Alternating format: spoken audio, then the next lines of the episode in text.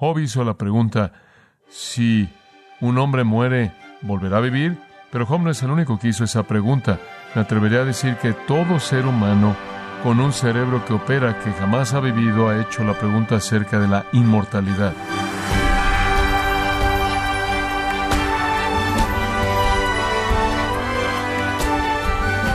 Le damos la bienvenida a Gracia a vosotros con el pastor John MacArthur. La importancia de la resurrección de Cristo puede ser comparada con las funciones del cuerpo humano, manteniendo con vida a cada sistema del mismo cuerpo. Pero, ¿conoce usted, estimado oyente, la importancia de la resurrección? Hoy el pastor John MacArthur, en la voz del pastor Luis Contreras, nos enseña que la resurrección es el eje alrededor del cual gira el cristianismo, y sin la cual todas las demás verdades no podrían sostenerse. En la serie, El misterio de la resurrección, en gracia a vosotros. Tome su Biblia y ábrala en el capítulo 15 de 1 Corintios. 1 Corintios capítulo 15. Este es un capítulo de 58 versículos y nos va a tomar un poco de tiempo cubrirlo párrafo por párrafo. Y entonces pensé que será más benéfico para ustedes antes de que lo dividamos en párrafos si tan solo vemos el panorama completo del capítulo. Este es el capítulo más grande en la Biblia del tema de la resurrección. Y entonces vale la pena entenderlo de manera panorámica. Y después regresaremos y entraremos párrafo a párrafo para escarbar las profundidades del tesoro de este capítulo. Job hizo la pregunta, si un hombre muere, ¿volverá a vivir? Pero Job no es el único que hizo esa pregunta. Me atrevería a decir que todo ser humano con un cerebro que opera, que jamás ha vivido, ha hecho la pregunta acerca de la inmortalidad. ¿Hay vida después de la muerte? Ahora, podría haber personas que no creen que la hay, pero por lo menos han enfrentado esa pregunta. En la ciudad de Corinto se habían levantado algunas personas que habían negado la resurrección. Si usted ve el versículo 12, encontrará el problema que llevó a la escritura del capítulo. Dice, si Cristo se predica que Él resucitó de los muertos, ¿cómo hay algunos de vosotros que dicen que no hay resurrección de los muertos? Es aparente entonces que en la ciudad de Corinto habían algunas personas negando la resurrección y quizás incluso se encontraban dentro de la congregación de la iglesia corintia. Bueno, eso tiene resultados tan increíbles y ramificaciones que Pablo debe tratar de manera muy fuerte con un error como ese. Negar la resurrección de Jesucristo es destruir la base entera de la fe cristiana. La fe cristiana no está basada primordialmente en las enseñanzas de Jesús. No está basada en la vida de Jesús. No está basada en la compasión de Jesús. No está basada en los milagros de Jesús. Ni siquiera está basada en la muerte de Jesús. La fe cristiana está basada en todas esas cosas, culminando en la resurrección de Jesucristo de los muertos. Y si usted no tiene la resurrección, usted acaba de destruir todas esas otras cosas. Y Pablo se da cuenta de esto y entonces el capítulo más largo en el libro está dedicado al error de decir que no hay resurrección. Él lo aborda cuidadosamente aquí. Ahora veamos el capítulo 15 y voy a dividirlo en ocho secciones. Hay ocho secciones separadas y simplemente se las voy a dar conforme avancemos. Número uno, la evidencia de la resurrección. Pablo comienza este contraataque contra la herejía que se había infiltrado en la situación corintia mediante una afirmación de la evidencia de la resurrección. Y él se concentra básicamente en tres áreas de evidencia. Área número uno es la iglesia. Área número dos es el Antiguo Testamento. Y área número tres son los testigos personales.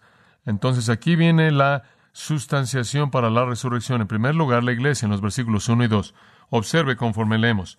Además os declaro, hermanos, el Evangelio que os he predicado, el cual también recibisteis, en el cual también perseveráis, por el cual asimismo, si retenéis la palabra que os he predicado, sois salvos si no creísteis en vano. Ahora, lo que él está diciendo es esto, observe, a menos de que sea usted un impostor espiritual, a menos de que usted no haya tenido fe genuina, a menos de que en cierta manera usted haya hecho esto de manera ligera, superficial y lo deja, lo cual indica que nunca fue genuino. En otras palabras, si es un creyente verdadero, si usted es uno que verdaderamente se aferra a la fe, entonces lo que le ha sido predicado usted lo ha recibido, ha sido salvado y usted depende de eso. Esta es la indicación básica de que usted es la iglesia. Si usted es un creyente verdadero, entonces el evangelio que le prediqué, se están aferrando a él, lo están recibiendo, están dependiendo de él y son salvos. Ahora dice usted cuál es el punto. El punto es este. Él los está identificando a ellos como la iglesia nacida del Evangelio. En otras palabras, Él dice, ustedes que han oído el mensaje de la resurrección, que han dependido de ese mensaje y que han sido salvos por ese mensaje, son la prueba número uno de que ese mensaje es verdad. Él dice, el hecho de que lo recibieron, dependieron de Él, fueron salvos por Él y existen hoy día aferrándose a esto, indica que Jesucristo está vivo y está edificando su iglesia. Esa es su primera prueba. Esa es la evidencia de la resurrección. La iglesia. En segundo lugar, él dice, la segunda evidencia de la resurrección es la escritura del Antiguo Testamento, versículo 3. Porque primeramente os he enseñado lo que asimismo recibí, que Cristo murió por nuestros pecados, que, conforme a las escrituras, y que fue sepultado y que resucitó al tercer día, conforme a las escrituras. Ahora las escrituras que tiene en mente son las escrituras del Antiguo Testamento. Él está diciendo la segunda razón por la que creemos en la resurrección es porque está profetizado en el Antiguo Testamento. Salmo 16.10 dice, no dejarás a tu santo ver corrupción. La profecía fue que el santo de Dios nunca entraría en un estado de descomposición en la tumba y no fue así, eso es profecía. Incluso el tercer día está profetizado en el panorama o en tipo y Jesús recogió esto cuando él dijo, como Jonás estuvo tres días y tres noches en el estómago del pez, así el Hijo del Hombre estará tres días y tres noches en la tierra. Y entonces las profecías del Antiguo Testamento son evidencia de la resurrección. Entonces la iglesia y el Antiguo Testamento, y en tercer lugar, él dice los testigos oculares, versículo 5, y que apareció a Cefas y después a los doce, después apareció a más de quinientos hermanos a la vez, de los cuales Muchos viven aún y otros ya duermen. Después apareció a Jacobo, después a todos los apóstoles, y al último de todos, como a un abortivo, me apareció a mí.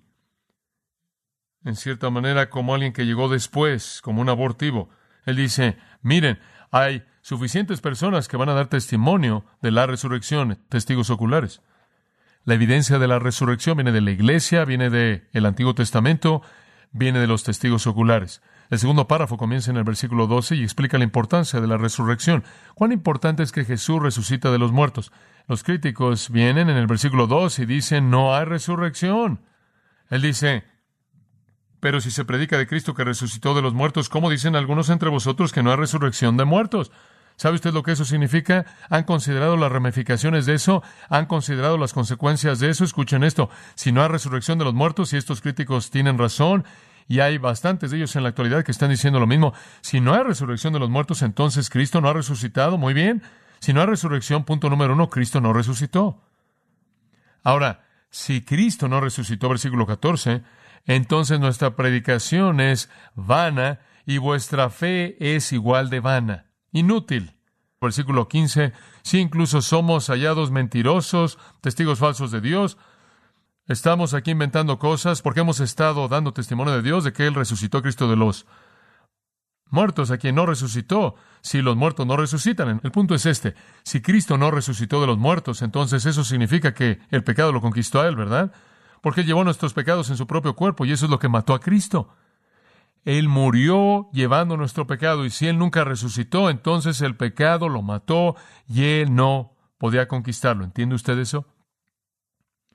Y eso significa que Él no conquistó el pecado, y si Él no conquistó el pecado, estamos en problemas porque también nos va a matar a nosotros y todos estamos condenados al infierno. Entonces, cuando alguien viene con un argumento filosófico de que no hay resurrección, dice Pablo, las ramificaciones son estupendas, son enormes. Dios es un burlador, todo predicador es un mentiroso, toda nuestra fe es inútil, todo mensaje no tiene sentido y todos estamos en nuestros pecados y condenados al infierno. Ese es el fin de todo. Entonces, la evidencia de la resurrección y la importancia de la misma. Entonces, después él gira y presenta lo que llamo la secuencia de la resurrección en los versículos 20 al 28. Observe, primera palabra del versículo 20 es que, pero, ¿no le da gusto ver esa palabra? Pero, o más, ahora Cristo ha resucitado de los muertos. Él ha resucitado, ese es un hecho. La evidencia lo apoya como es dada en los primeros once versículos. Y aquí viene la secuencia de cómo funciona. Él se ha vuelto las primicias de los que durmieron.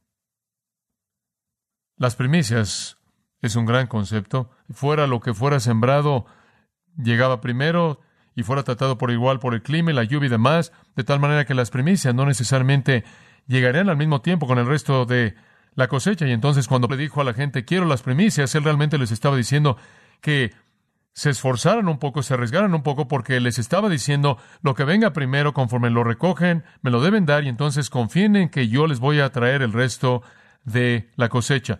Bueno, Pablo dice, Cristo es así. Cristo fue el primero de la tumba, las primicias. Él fue aquel a quien se le tuvo que quitar la vida como el grano, y fue ofrecido a Dios, y fue quemado en el fuego de la muerte, y después Él fue hecho apto, Él fue preparado para que se volviera el pan de vida. Y Él no es nada más en este sentido de lo que Pablo está diciendo aquí, que la garantía de que ustedes van a resucitar. Ustedes son la cosecha de lo que Cristo es la primicia. Adán vino y las semillas de muerte fueron plantadas. Todo individuo que nace en este mundo nace con una bomba de tiempo que llega a cero cuando muere. Todos tenemos las semillas de muerte. Cristo viene, resucita de los muertos, comienza un nuevo potencial de resurrección y aquellos que están en Cristo serán resucitados. ¿Cuándo? En su venida, cuando la cosecha sea recogida, el reino será de Él.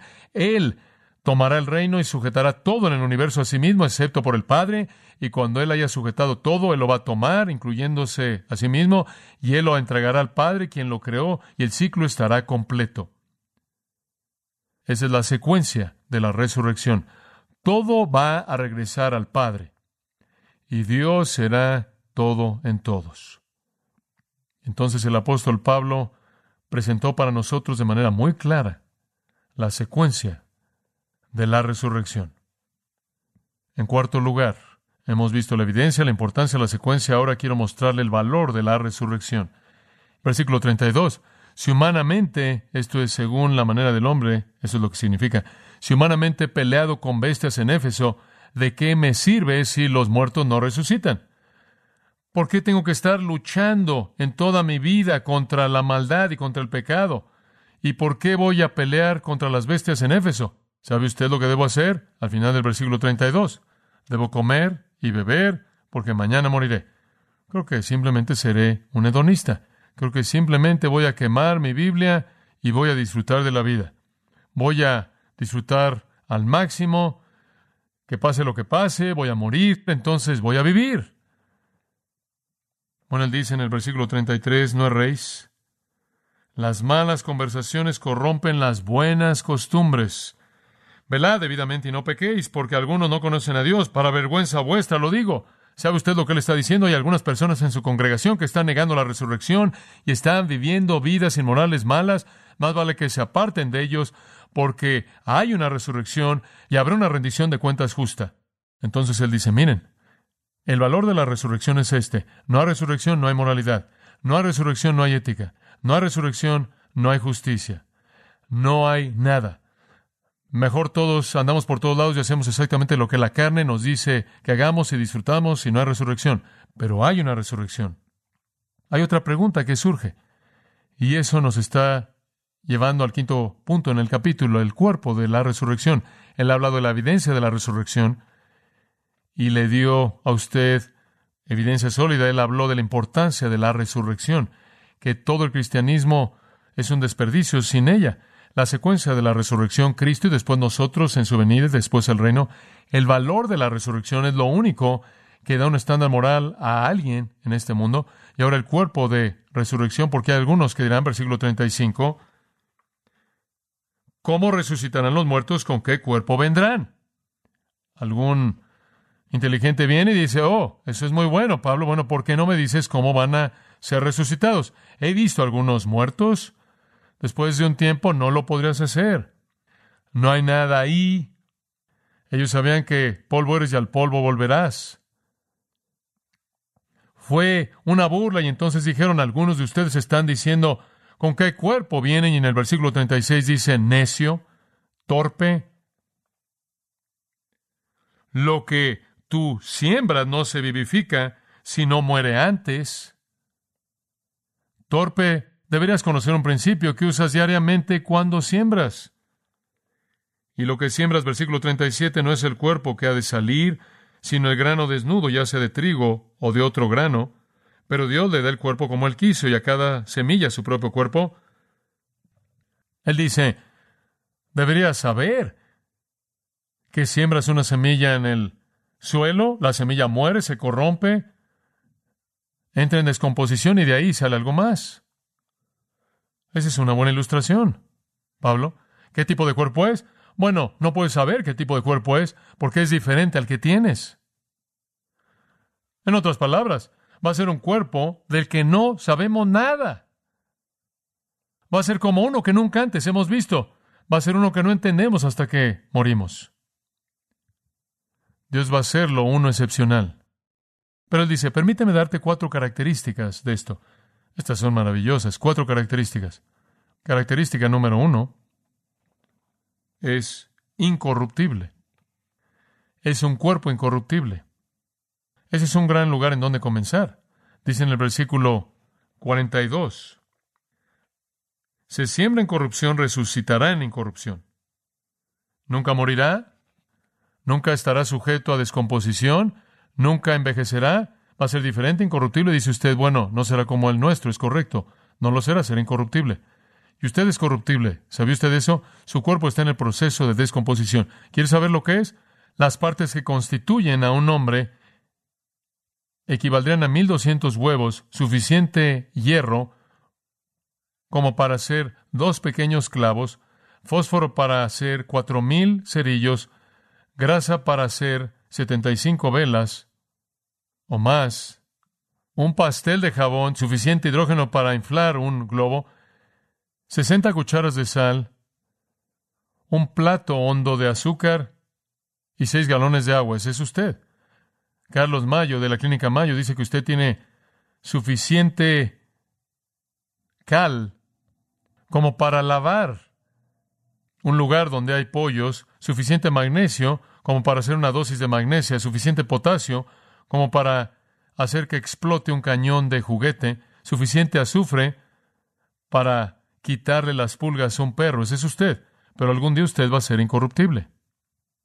En segundo lugar, él dice que no solo va a ser un cuerpo incorruptible, es uno glorificado. En otras palabras, no es terrenal, es algo que va más allá de eso. Versículo 43. Se siembra en deshonra, resucitará en gloria. Un cuerpo glorificado, algo que va más allá de lo que podemos imaginar. En tercer lugar, él dice que es un cuerpo poderoso. El versículo 43 al final. Se siembra en debilidad, resucitará en poder. Algún tipo de poder más allá de lo que podemos entender. En cuarto lugar, cuerpo espiritual. 44 dice, se siembra cuerpo animal, resucitará cuerpo espiritual. Hay un cuerpo natural y hay un cuerpo espiritual. Entonces está este cuerpo maravilloso, único, incorruptible, glorificado, poderoso, espiritual, que solo pueden hacer de la muerte del cuerpo antiguo como una semilla que cae en el suelo y muere y produce grano según el diseño de Dios. Él dice, este es el plan de Dios para el cuerpo diseñado en la resurrección. Y después él pasa a apelar a la escritura para mostrar esto, versículo 45. Así también está escrito, Génesis 2.7, fue hecho el primer hombre, Adán, alma viviente, el postrer Adán, espíritu vivificante. Mas lo espiritual no es primero, sino lo animal, luego lo espiritual. En otras palabras, primero fuimos adámicos, primero fuimos terrenales, primero fuimos humanos, y Cristo vino y Él es el que provee un cuerpo diferente. El primer hombre es de la tierra, terrenal, 47 dice. El segundo hombre es el Señor del cielo. Y como es el terrenal, esto es Adán, así son los terrenales. Nuestro primer cuerpo es como Adán. Y como el celestial, así son los celestiales. Nuestro primer cuerpo es como Adán, nuestro Segundo cuerpo es como quién? Cristo, porque le veremos tal como Él es. Primera de Juan 3.2 y el versículo 49, qué gran afirmación. Y así como hemos traído la imagen del terrenal, todos somos adámicos, con carne y sangre, corrupción. Como llevamos la imagen del terrenal, también llevaremos la imagen del celestial. Algún día seremos como Cristo. Y así tiene que ser, amados. Tenemos que tener un cuerpo como Cristo, tenemos que tenerlo porque versículo 50, pero esto digo, hermanos, que la carne y la sangre no pueden heredar el reino de Dios. No podemos entrar al reino con cuerpos corruptibles, dice él, entonces tenemos que tener cuerpos como Cristo, el cuerpo de resurrección. Vamos a tener que entrar en eso en mayor detalle cuando entremos. Entonces Pablo dice la evidencia de la resurrección, la importancia, la secuencia, el valor del cuerpo. Dice usted, bueno, esto es tan emocionante, me gustaría que esto pasara ahora. ¿Cómo lo consigues? ¿Cuándo sucede? El momento de la resurrección, el siguiente punto. El momento de la resurrección, versículo 51. Aquí os digo un misterio. Bueno, ahí está. No puedes saber cuándo es un misterio. No todos dormiremos, pero todos seremos transformados. Bueno, ese es el lema que tenemos en nuestro cunero, pero esa no es la interpretación apropiada del versículo. Ahora ustedes nunca conocerán la interpretación apropiada porque tendrán eso en su cabeza todo el tiempo, de cualquier manera. No todos dormiremos significa que no todo creyente va a morir, pero todo creyente será qué? Transformado. ¿Por qué? Porque no podemos entrar al reino a menos de que seamos cambiados. No podemos vivir con Dios en un dominio incorruptible a menos de que tengamos cuerpos incorruptibles. No podemos vivir en una esfera glorificada sin un cuerpo glorificado. No podemos expresar el poder de Dios que Él quiere sin un cuerpo poderoso. No podemos estar en una esfera espiritual sin un cuerpo espiritual. Y entonces debemos ser cambiados, dice usted, pero ¿cómo? En un momento, en un abrir y cerrar de ojos, a la final trompeta, porque se tocará la trompeta y los muertos serán resucitados incorruptibles y nosotros seremos transformados, porque es necesario que esto corruptible se vista de incorrupción y esto mortal se vista de inmortalidad. Viene un día cuando en un momento seremos cambiados y sabremos cuándo es. Es Cristo primero y cuando nosotros los que permanecemos en su venida. Cuando Jesús venga a arrebatar a su iglesia, ese es el momento cuando seremos cambiados. Nuevos cuerpos salen de las tumbas como el grano que crece de la semilla que está descompuesta. Nosotros que estamos vivos y permanecemos, somos cambiados conforme nos encontramos con el Señor en el aire. Va a venir cuando Jesús venga. Lea. Primera Tesalonicenses 4:13, eso describe el rapto. Ese es el momento cuando seremos cambiados y Jesús puede venir en cualquier momento. Entonces vemos el momento de la resurrección, el cuerpo de resurrección, el valor de la resurrección, la secuencia, la importancia, la evidencia. Ahora observe los versículos 54 al 57, la victoria de la resurrección. Usted sabe esto porque sabemos esto. Realmente nos da un sentido de victoria, ¿no es cierto? ¿Qué tenemos que temer? Hombre, es emocionante pensar en esto, versículo 54. Y cuando esto corruptible sea vestido de incorrupción y esto mortal sea vestido de inmortalidad, cuando experimentemos este momento de transformación, cuando suceda, entonces se cumplirá la palabra que está escrita, sorbida es la muerte en victoria. Y cuando esto suceda, ¿sabe usted lo que vamos a decir? ¿Dónde está, oh muerte, tu aguijón? ¿Dónde está, oh sepulcro, tu victoria? Vamos a conquistar la muerte del otro lado. ¿Sabe una cosa? Cuando usted avienta una semilla al suelo, usted no dice, oh, no es triste, pobre, pequeña semilla. No, usted dice, espera hasta que la flor venga. La razón de la existencia de la semilla es producir la flor. No decimos, oh, es tan triste, un cristiano murió. Eso realmente no es triste, porque ese cristiano, como cualquier otro cristiano, algún día va a experimentar la plenitud de la vida de resurrección y un nuevo cuerpo glorificado, y va a clamar con el resto de los redimidos, ¿dónde está, oh muerte, tu aguijón? ¿Dónde está, oh sepulcro, tu victoria? Ya que el aguijón de la muerte es el pecado, y el poder del pecado la ley. Más gracias sean dadas a Dios que nos da la victoria por medio de nuestro Señor Jesucristo. Como puede ver, Cristo vino y quitó el aguijón de la muerte, y la muerte es impotente para el cristiano. La muerte no tiene poder. Y entonces la victoria es nuestra. Hay una manera de enfrentar la muerte con gran victoria y gran gozo y clamar, ¿dónde está, oh muerte, tu aguijón? Entonces Pablo nos presenta la realidad de la resurrección. Y después él cierra con la última afirmación que llamo lo práctico de la resurrección. Dice usted, ¿acaso esto no solo es algo imaginario, John? ¿Acaso esto no es algo esperanza para mañana? No. Hay algo muy práctico aquí, versículo 58. Así que, y el así que está ahí con el propósito de decir algo en base a lo que ha sido dicho durante 57 versículos, debido a que todo esto es verdad acerca de la resurrección. Hermanos míos amados, no sean sacudidos, estad firmes y constantes. En otras palabras, manténganse fieles a esto. Amigos, no teman la muerte, no se preocupen por el futuro. No sean sacudidos, tengan confianza. Hombre, eso es maravilloso. Y una segunda cosa, creciendo en la obra del Señor siempre, sabiendo que vuestro trabajo en el Señor no es en vano. Él dice, número uno, permanezcan firmes. Y número dos, estén ocupados porque Jesús está por venir con su recompensa para recompensar a aquellos que le sirvieron fielmente. Hombre, eso es colocar nuestro tesoro en dónde? En el cielo. Lo práctico que es la resurrección, hermanos amados, es esto. Número uno, nos da gran confianza. Nos hace estar seguros y estables. Y número dos, nos apunta en la dirección de trabajar para lo eterno, no para lo temporal. Espero que su vida esté siendo invertida en lo que importa para siempre. La realidad de la resurrección. ¿Conoce esa realidad en su vida? Usted la conoce si conoce a Jesucristo.